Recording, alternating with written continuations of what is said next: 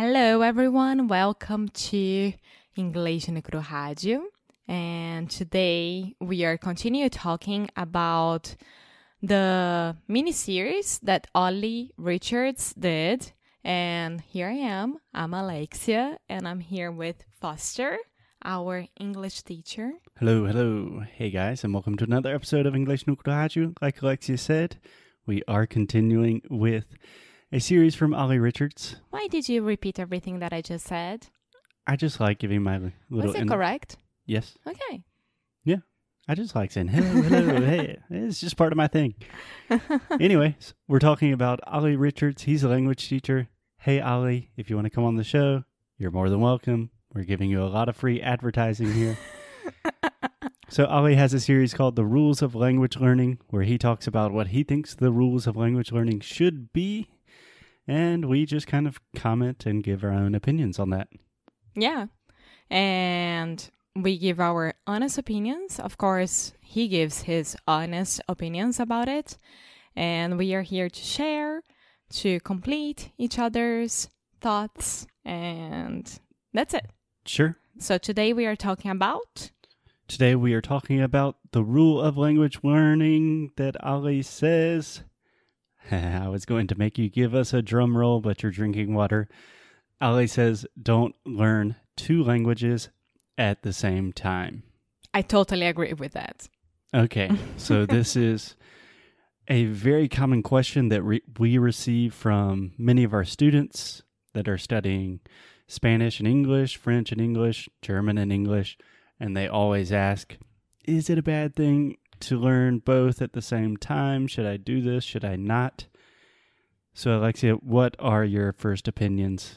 What do you think? I have two opinions about it. If you are starting from zero, each one, like two languages, for example, English and French, I don't think that you should do it. I think you should choose one, start, keep on going until you reach the next level, and then you're more used to this language that you chose to start with, and your brain will be more flexible about learning languages, right? Yes, I agree with that.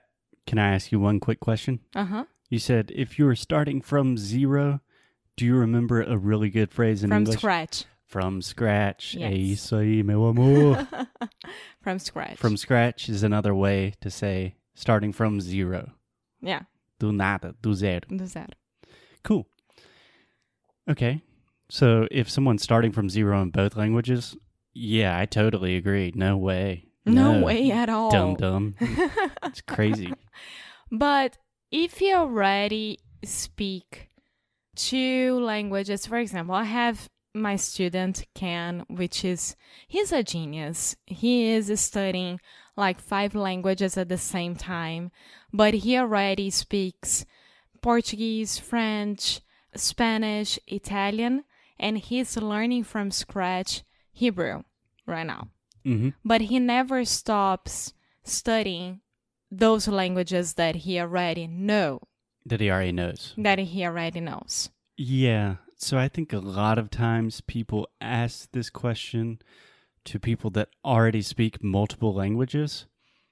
And I think the answer is totally different for someone that's already a polyglot or someone that speaks multiple languages. It's just a totally different answer. That's So- why I have two opinions about it. Okay. So your first opinion is definitely not. And your second opinion is If you already know a lot of languages and you know how to study languages, that's fine. You know how to do it. And it won't be a huge deal for you, you know? yeah, Personally, I couldn't. I prefer having my time to really study French and then going to Italian, for example. mhm. But there is one of our students that I don't remember who was it. Maybe you will, will you will. She sent me an email asking like, Alexa, how should I do? Because I need to study English and I need to study German because I'm moving to Germany. Mhm. So, how should I do it? And then I told her, separate the days. Do English Monday, Wednesday, and Friday, and the other days do German. And then your brain will know like today is only German and tomorrow is only English and you can separate a little bit better. I don't know. It was the best I could do it. Yeah, I think that's pretty good advice. What I would say to someone if they were in a situation where they needed to learn both at the same time, I think I have two recommendations. First, if you're going to do that, you need to be very, very serious about the sounds of the language because it's really difficult to differentiate grammar structures and vocabulary. You are going to mix those things up and confuse them. But if you really have the sound system in place, it will be much easier for you to organize and categorize those things in your mind. Secondly, I would not recommend just like switching days the way you were saying. I would recommend studying one, getting to a certain level as fast as you can, and then you can study the other. I would say the same thing, but she couldn't for some reason that I don't remember. That's why I told her that if she if the person can't and has to do it everything at the same time, I think that separating the days would be the best option, but if not, I don't know. Yeah, that seems like a very unique situation and I would question if those languages are like super equal in terms of priority in that person's life because ideally I think you would have to choose one and get to a certain level because when you get to a point of at least you're conversationally fluent in a language, then you can stop studying a little bit and you're still going to maintain that level. But if you're going back and forth every day, that's just a lot, a lot going on at the same time. Yeah. Well, me as a teacher, Portuguese teacher, a lot of people came to like, I want to have classes with you, but I'm already studying Spanish or I'm going to start studying Spanish at the same time as Portuguese. And I was like, no, you're not. With me, you're not because I won't do that. Our studies in Portuguese won't be as good as it would Yeah. if it was only Portuguese or only Spanish. So you should choose one of those to start and then go back to the other once you are in a pretty good level of this language. Yes. So I think the same with English and any other language, maybe.